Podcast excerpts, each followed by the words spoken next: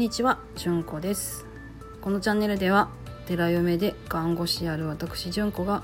生半可な知識で喋り散らかすというチャンネルになっております。関西弁のおばちゃんのダラダラした喋りが聞きたい人はどうぞ聞いていっていただければ嬉しいです。はい今日のお話は就活についてです。就活っていうとなんか自分のこう持ち物整理やとか生前整理やとかどこにお墓が買ったとかなんかそんなようなことを想像する方が多いんじゃないかなと思うんですけど私ね正直ねあれ間違ってるんちゃうかなっていつも思うんですこの話どっかでしたかもしれないんですけどちょっとこのまま話させてもらいますね。となんでかって言ったら自分の遺体は自分で葬儀に出せないっていうか始末できないんですよ。わかります？自分死んだら誰が葬式しますかって自分じゃない人ですよね。自分もういなくなってませんか？ね？だってどうやって病院出たらいいか分かります？分かんないですよね。誰かが担いでいってくれて焼いてくれて骨にしてくれて埋めてくれて終わりみたいなやつですよね。そこに自分が何回できる余地ってあると思います？いや言うて死人に口なしって言われたらもう終わりですよ。ね？あのいくら大金置いといてここの葬儀社にしといてなって言ったかって「ああやっと死んだわ」って「えー、そんな金使うの？もったいないもったいない。もう直で焼き場やん。ご縁さんなんか頼まんでかめへん」ってなったりとかしそうじゃないですか？極論言うと。なので就活っていうのってあの誰に後を頼むかっていうことなんですよ。でその人に自分の言うことを逐一してもらうっていうんじゃなくてもうあなたにお任せしますってそういうふうな決意をするっていうことになんか近いんじゃないかなっていうふうに思います。でもう一つ就活っていうのはもう一つあると思っててそれは自分が死ぬ方じゃなくって自分が見送るっていう立場の就活っていうのがあると思ってるんです。私ねあの若い時に初めてあのおみとりに出会った時にこの方どうやって変えられるんだろうってすごく思ったんです。もう本当にど末期の方にお出会いすることがあってでその方を受け持ちさせていただく中でこの方ってどうやってお家に帰られてどうやって葬儀されるのかなって思ったんです。で結局ねあの私がその部署にいている時にその方はお亡くなりにならなかったのでその場にあのお出会いすることはなかったんですけれどうーんどう思います？私ねせやから自分が見送る立場やとしてどうしたらいいかっていうのを考えとくことの方が大事じゃないかなっていうふうに今は思うようになってます。例えばですよ。自分の親だとか自分の子供だとか考えたくない話しますよ。絶対嫌だなと思う人もここで聞いてもらって結構ですしね。でそのね自分の近しい人。自分が世話をする立場にいる人。自分が世話をされるではなく自分が世話をする立場にいる人。がお亡くなりになった時そのそのか方のお体をどうやって移動させますか？っていう話なんです。だって自分家の車にポンと乗せてピャッと持って帰るわけにはいかないでしょ？そう思われるのが普通だと思うんですよ。だったらどうするかって言ったら何か寝台に乗せて移動させてもらうわけですよね。じゃあその寝台車を持ってるとこはどこかっていうとまあおそらく葬儀社であるとかそういうとこですよね。じゃあそれはどうやって決めますかっていうことなんです。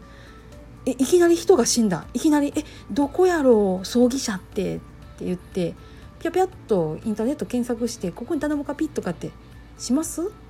だって葬儀頼むって言ったら何十万何百万の世界ですよ。うちめっちゃ田舎で、まあ、あのお寺の僧侶の葬式っていうのもあってなんですけどあのもろもろ込みで300万近くかかってますからね。それお母さんとお父さんと出させてもらってるんでそんなお金そんなインターネットでピピッと検索したところで頼んで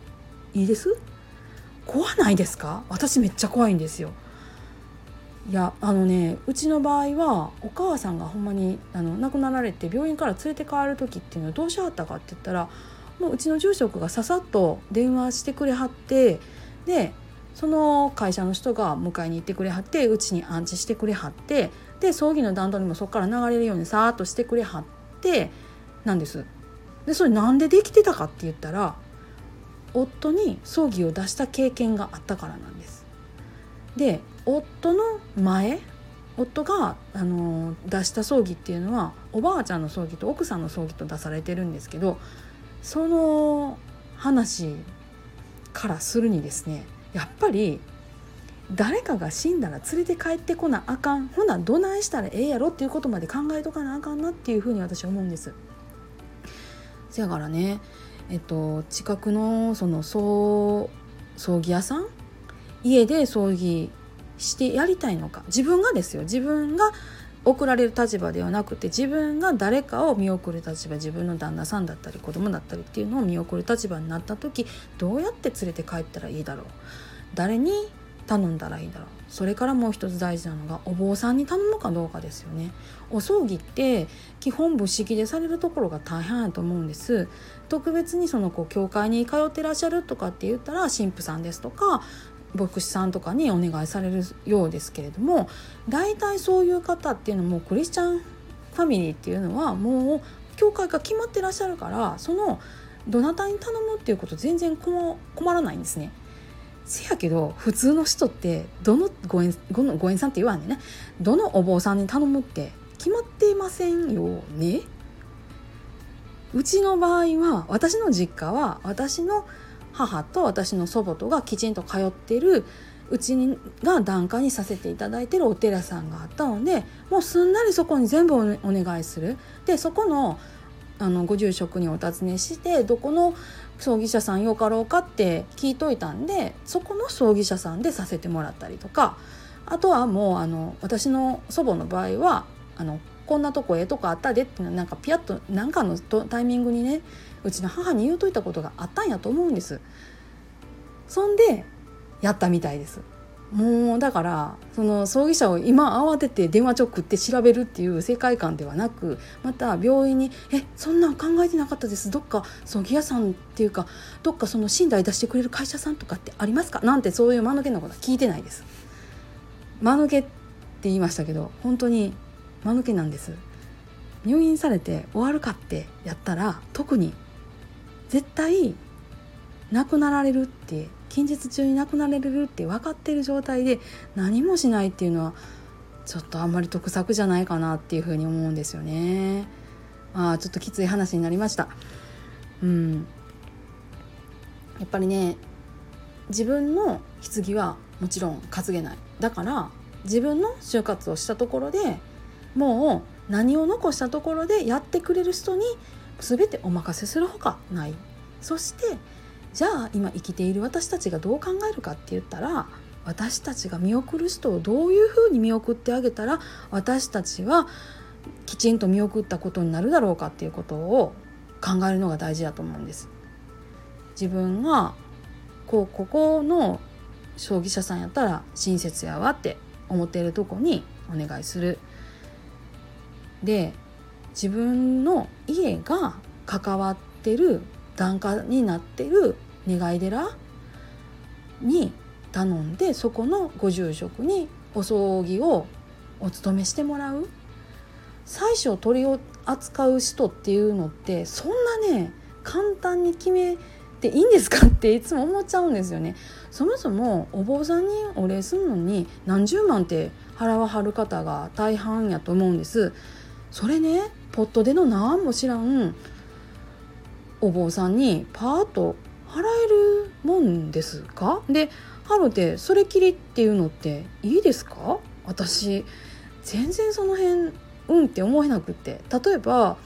あの戒名ですとか法名ですとかそういうふうに名前つけてもらってであのお通夜してお通夜のまま枕業をお勤めしてもうてお通夜を勤めしてもうてお葬儀をお勤めしてもうてでちょっと落ち着いて初七日お勤めして二七日三七日って言ってって満中院までお勤めして百日日ってお勤めして一か一周期ってお勤めすんのに